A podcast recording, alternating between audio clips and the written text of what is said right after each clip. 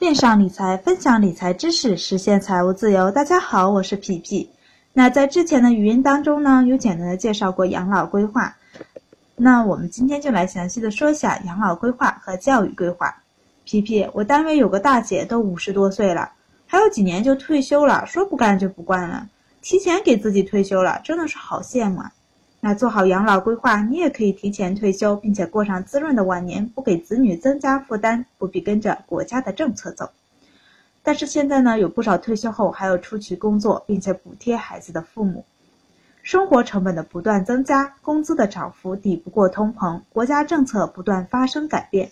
从一九八五年计划生育好，政府来养老；一九九五年计划生育好，政府帮养老，一字之差却相差很大。两千零五年，政府养老不能靠政府。那两千一二年延迟退休好，自己来养老。现在的延迟退休基本上已成不争的事实了。延迟退休意味着退休后的生活缩短，想要尽快享受退休生活，就要尽早开始准备。我们比较常见的呢，养老呢就是养老保险，只是用来提供基本的生活保障。据统计呢，社保对退休生活呢有百分之三十左右的替代作用，再者呢就是企业年金，但是这个呢不具备普遍性，还有就是商业的养老金，收益率呢比较低，可能连通膨都跑不过。好处呢就是让自己强制的储蓄。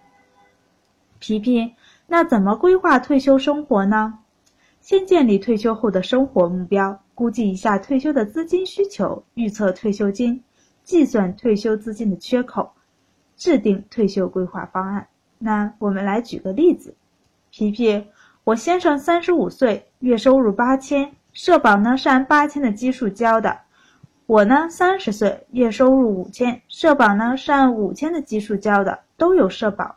每月额外的收入呢是五千元。现在一家人的生活费是一万元，有十五万的银行存款。我先生大概在六十五岁退休。我是六十岁退休，退休后希望能维持现在的生活水平，希望能保障到退休后生活二十五年。如何规划呢？那咱们来看一下。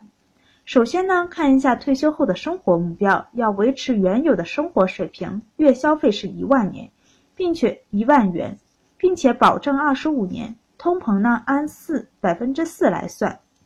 退休前的收益呢是百分之八，这个按自己的投资水平来定，不断提升自己的投资收益率。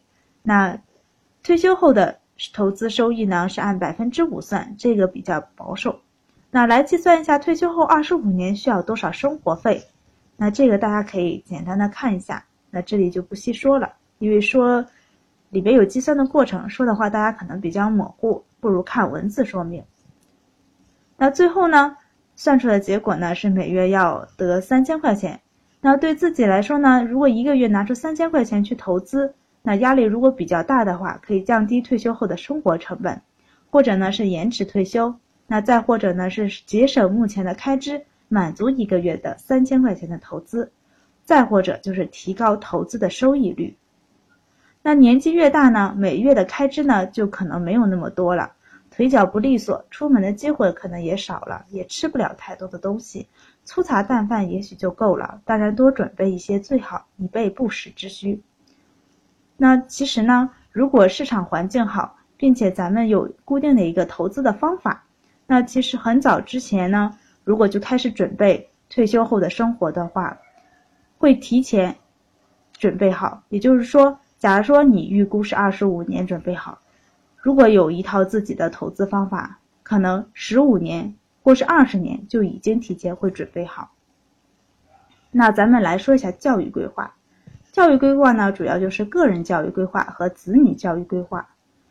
那对于个人教育的规划呢，比如就是出国深造，或者读研究生、博士，再或者呢学一项技能、语言等，对个人知识及才能的提升。